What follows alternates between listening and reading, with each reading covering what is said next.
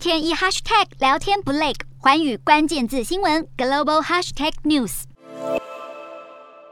美国华府国家大教堂在当地时间九日缓慢地敲响了一千次钟声，向二零一九年以来死于新冠肺炎的一百万个美国民众献上哀悼。教会牧师也为死者们举行悼念仪式。截至五月九日，全美国累积的新冠确诊人数达到八千两百万，位居全球之冠。而美国疾病管制中心更提出警告，表示虽然国内死亡病例有慢慢减少的趋势，但是在 Omicron 变异株袭击之下，确诊率和住院率却在回升中。而英国则有研究团队进行接种第四剂新冠疫苗的研究，虽然研究人数只有不到两百人，但结果却指出，受试者在打完第四剂疫苗后，免疫力大幅增加，体内抗体甚至还比只打三剂提升了二点二倍。这项研究打破了前一阵子传出的过度接种恐怕会导致疫苗效力降低的迷思。像是北约秘书长史托滕伯格以及微软公司创办人比尔盖茨，都是最新传出确诊的名人。幸好两人都已经完成疫苗加强剂的施打，并且都只出现轻微症状。史托滕伯格将会继续留在北约总部的所在地比利时进行居家办公，